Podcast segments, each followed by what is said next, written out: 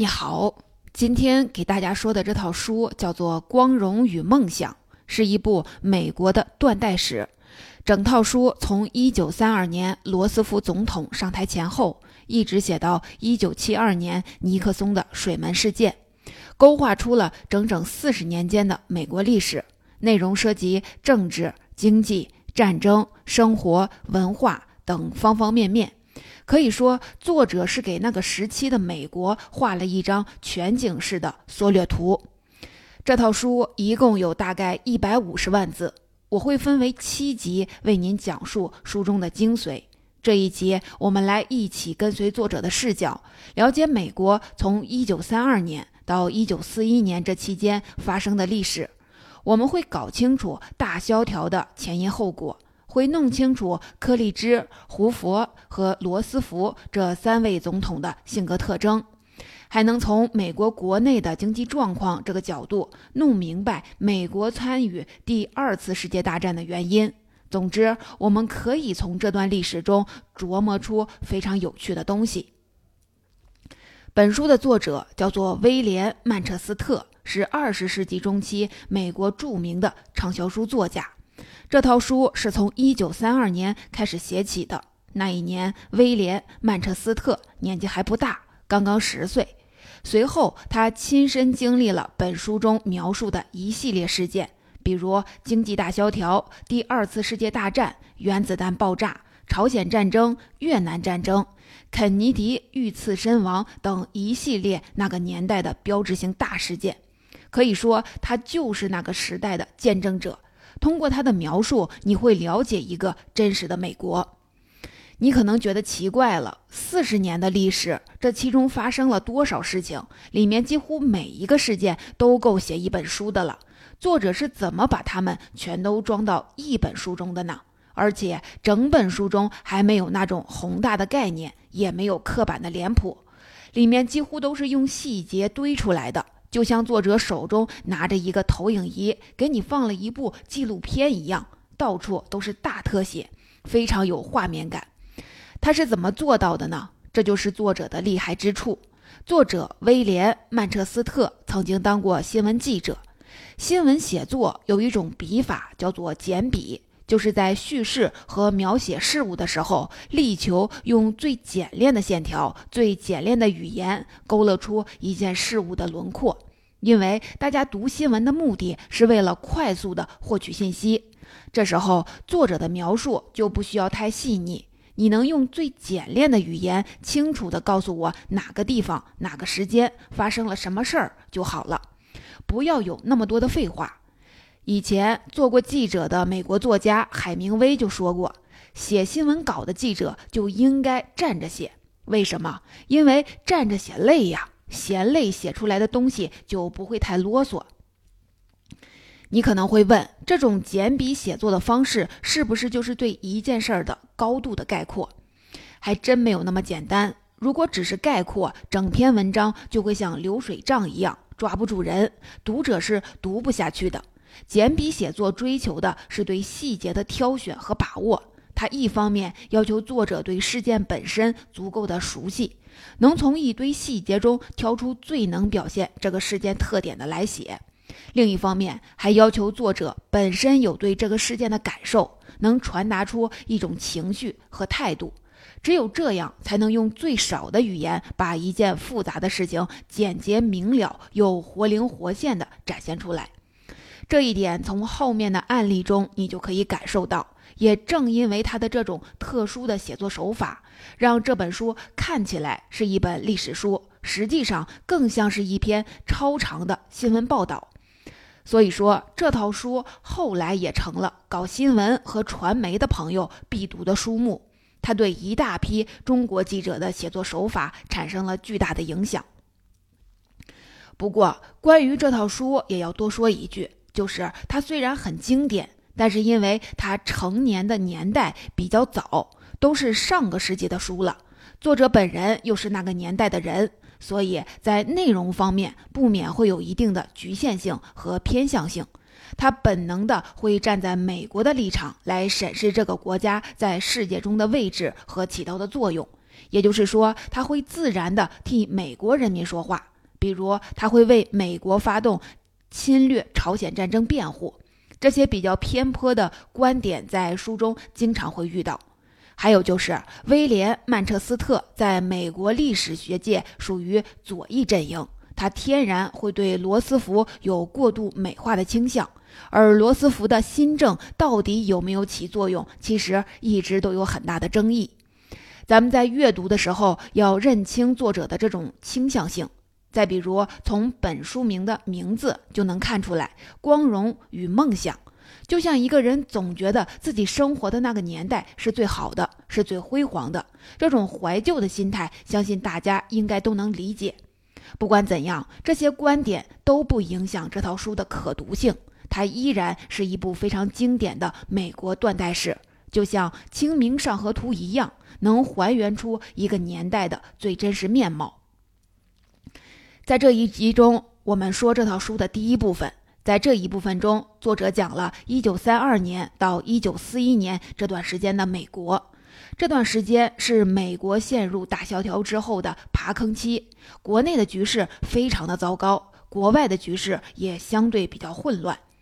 在这一集中，我们主要弄明白两个问题：第一个，大萧条到底是如何发生的；第二个，福普。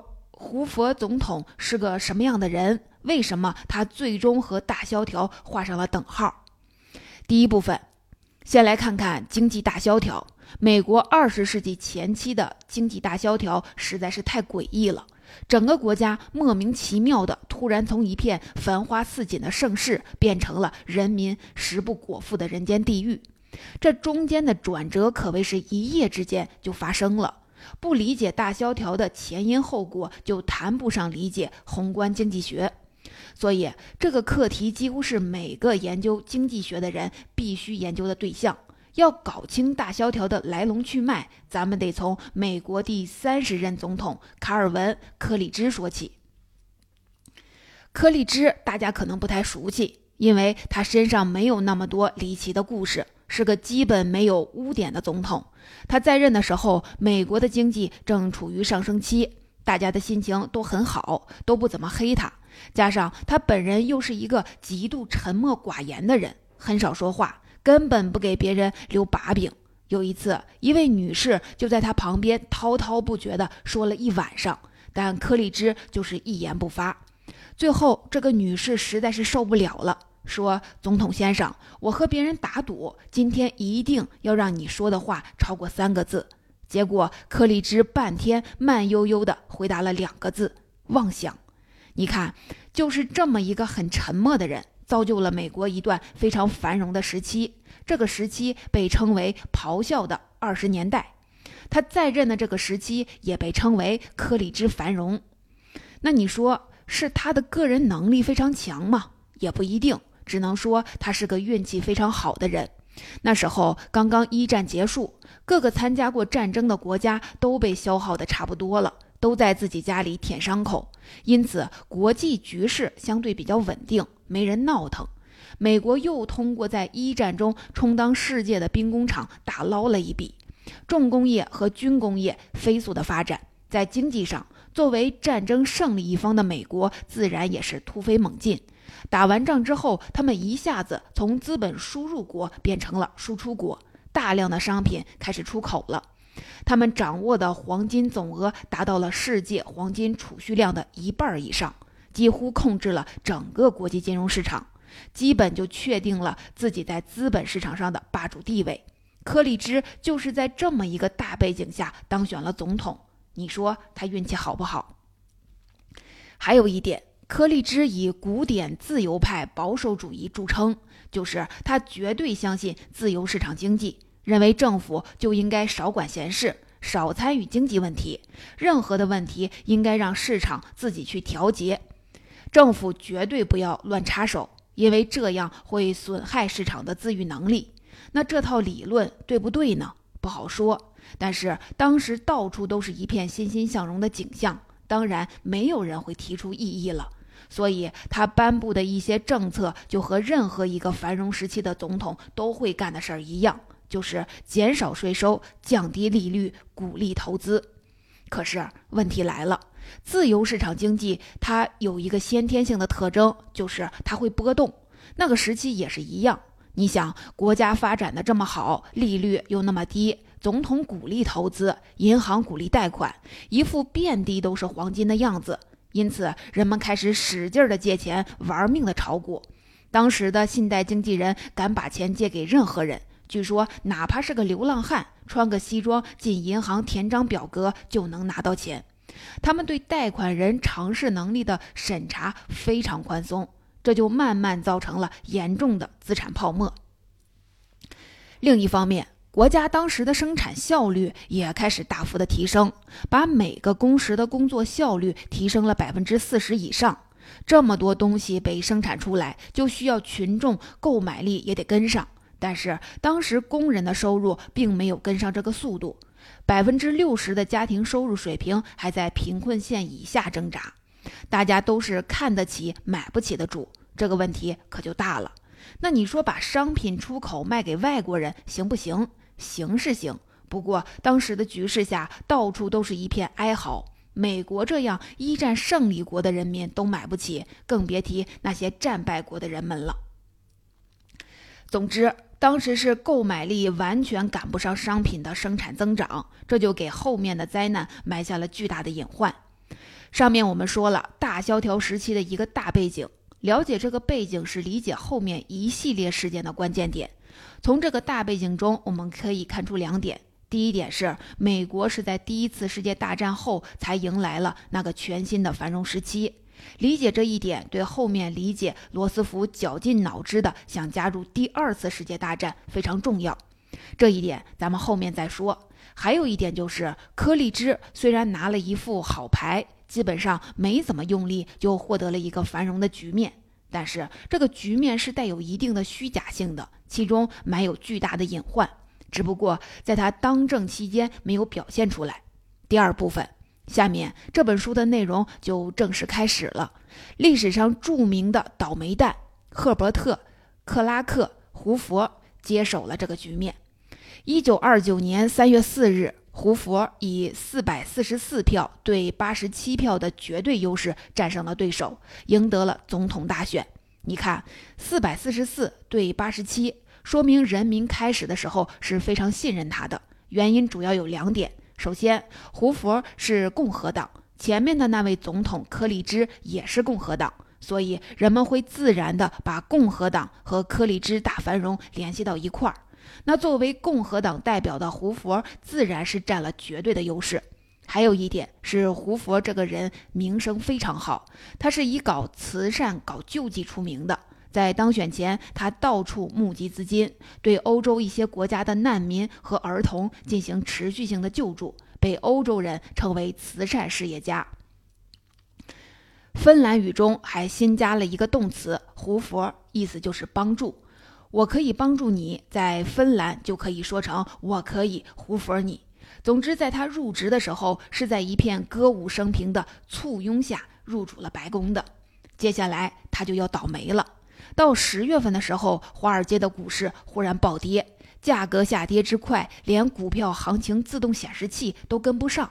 成千上万的美国人眼睁睁地看着自己的储蓄一夜之间就蒸发了。短短两个星期之内，共有三百亿美元的财富消失。这还不是最可怕的，最可怕的是它引起的连锁反应：股市崩溃，人民就开始恐慌，纷纷去银行提款。随后，银行破产，工厂资金链断裂关门，工人因此失业。这样一来，人们的购买力再次下跌，国内的商品更加卖不出去，于是又迫使其他工厂裁员。接着是工人的贫困导致了农民的贫困，农民一贫困，工人就吃不上饭，他们任何一方都买不起另一方的产品。据书里描写，一个农场主通过贷款买了些子弹，花两个小时把自己养的牲畜宰杀后运到了市场，结果卖出去的价格连子弹的钱都赚不回来。如果把农民辛苦了一年的劳动成果折现，一马车的燕麦运到城里，连一双球鞋都换不上。如果种小麦，一马车的小麦可能刚刚够换一双劣质的球鞋。但是没有人会去种小麦，因为种小麦的农民去去掉抵押利息等一系列的费用外，每英亩的土地都会净亏损。总之，最后大家发现物价已经到了非常诡异的程度，直接用玉米做燃料，比把玉米卖掉换成碳做燃料更划算。就这么一个恶性循环，不停的转。没过多久，失业人口就增加到了一千五百万，美国的经济彻底崩溃了。城市里的人们呢，那真是过着饥寒交迫的生活。我给你念一段作者的描述，顺便感受一下作者对于细节的把控。他是这么说的：长期在大街上晃荡的人，也学会了一些生存的窍门，例如用五美分买一杯咖啡，再要一杯免费的热水，在热水里混入放在柜台上的番茄酱，就做成了番茄汤。冬季，你可以在你的衬衫下塞满报纸，抵御严寒。如果你知道要站在职业介绍所外排很长时间的队，可以用麻袋裹住你的双腿。鞋是一个非同寻常的问题，纸板可以用来补鞋里的洞，放一些棉花在脚后跟儿，可以防止鞋子磨脚。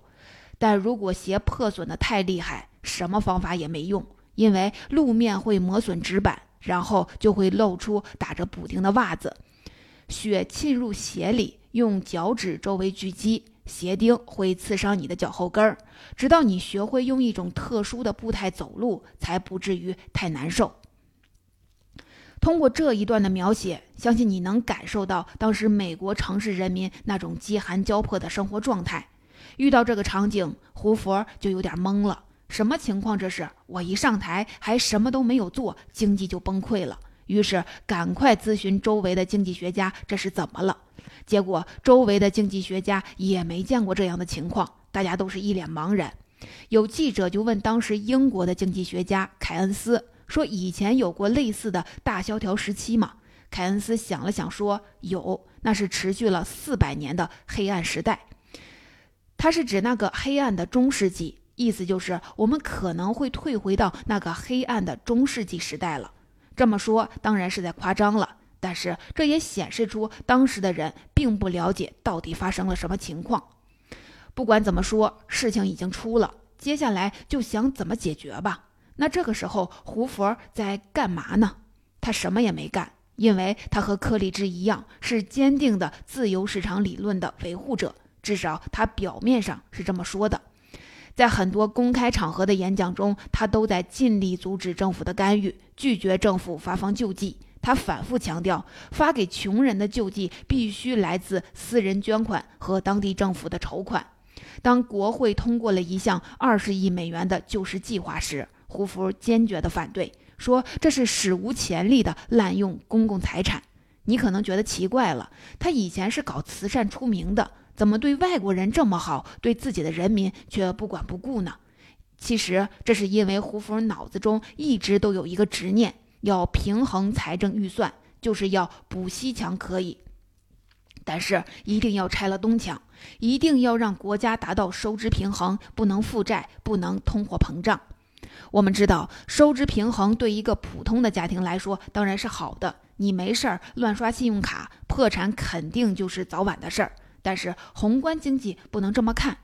从我们现在的视角来看，适度的负债和通货膨胀是有利于经济发展的。但是他们当时不明白呀，他们觉得一个国家就应该和一个家庭一样，挣多少就花多少最好。这个执念是当时普遍出现的一种思想。不仅胡佛有，罗斯福有，这个咱们后面再说。还有一点值得提一下。就是胡佛这个人做事很死板，不懂得变通，离群众非常远，总是搞不清楚状况。这一点我们可以从他日常的生活习惯中看出来。比如他就餐的时候，每一顿都是至少七道菜，桌子上得摆上鲜花，还得有专门给他定制的手工雪茄。他一进餐厅，必须有一些同样身高的男仆以立定姿势站好。保持绝对的沉默，未经允许不准乱动。门口还必须站有海军陆战队军官。就算只有他和他老婆两个人吃饭，他进餐厅和出餐厅的那一瞬间，这些军官都得吹一次小号，专门宣布总统已经抵达餐厅和离开餐厅。你看，生活是非常的奢华，而且一板一眼中中规中矩。他根本就看不到大街上那些地基浩瀚的群众是怎样一种生活状态。你说是他看不到，还是故意不看？谁也说不准。书中有一处描写是这样的：当他的豪华轿车开过街角的苹果摊时，他从来没有转头看过。再举个例子，比如胡佛对补偿金远征军事件的暴力镇压。补偿金远征军事件其实就是一群退伍军人集体向政府讨要工资的事件。那一天，有大概二点五万名打过一战的退伍军人聚集到了华盛顿。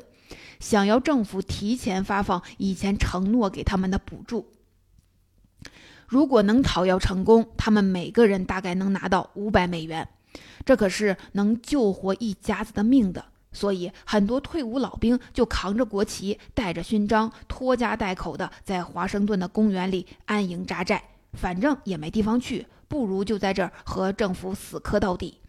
结果，胡佛收到的消息是有几万名暴徒要叛乱，而且已经攻陷到门口了。接着，他就发布了一道命令，用武力驱赶这些退伍军人。负责处理这个事件的是麦克阿瑟。我们知道，麦克阿瑟是军人出身，他自然本能地把这些退伍老兵当敌人给对待了。在驱赶他们的时候，直接出动了军队，甚至还动用了坦克。一开始，这些老兵一看，连坦克都出来了，是不是要给我们来一场军事演练？大家还都纷纷起来鼓掌欢呼。结果，这些军人一个转身，就开始对这些退伍老兵发起了攻击。在攻击的时候，不免死了很多人，场面是非常凄惨。事后，胡佛在新闻发布会上说：“这些都是暴徒，里面大部分都是叛乱分子。我呢，成功解决了一次叛乱危机。”大家不用谢我了，这都是我应该做的。结果可想而知，大家对他的舆论讨伐是铺天盖地的砸过来。你稍微提前做一下调查，就能知道是不是暴乱分子了吗？连这点判断力都没有，竟然出动军队屠杀这些曾经为国家做出过巨大牺牲的退伍军人，谁都接受不了。罗斯福知道这个消息后，真的是气得说不出话来。他抱怨胡佛怎么就不会对。这些人发点面包和牛奶，这才能花几个钱，非要出动军队。从这一点可以看出，胡佛对外界环境变化的把握并不是那么敏锐。总之，胡佛就是一位离群众很远的总统，总是搞不清状况。他觉得出现大萧条是一种公共关系问题，是一种心理现象。他相信，只要政府的形象能改善，这个噩梦就会结束。所以，他开始采取的措施就是鼓励群众自救。他在广场里面呼吁大家要互相帮助，每个富裕一点的家庭都应该主动帮助不如你的家庭。只要大家恢复信心，对未来充满希望，那经济就会变得好起来。这个判断对吗？有问题，因为当时的经济状况已经一团糟，正是经济不好，人们才失去了信心，而不是人们失去了信心，经济才不好的。你想让人们恢复信心，你倒是做点事儿啊！光靠喊的怎么能行呢？大多数的人都已经饿得浑身发抖，你还要他们帮助别人，这不是痴人说梦吗？没过多久，情况是愈演愈烈，数以百万的年轻男女露宿街头。他们白天在高速公路上游荡，晚上就随意露宿街头，找个地方一躺就睡了。队伍里的女士为了得到一口面包，不得不和别人进行性交易，场景是非常的凄惨。胡服的名声也是落到了历史最低。胡服这个词，这个时候就不是动词帮助的意思了，变成了形容词，成了贫困的代名词。比如，群众把用纸板和麻袋搭建起来的棚户村称作胡服村，把装废品的麻袋称作胡佛袋。加不起油，必须靠马拉的汽车称为胡福车；被翻得彻底朝底朝天的空口袋被称为胡福奇；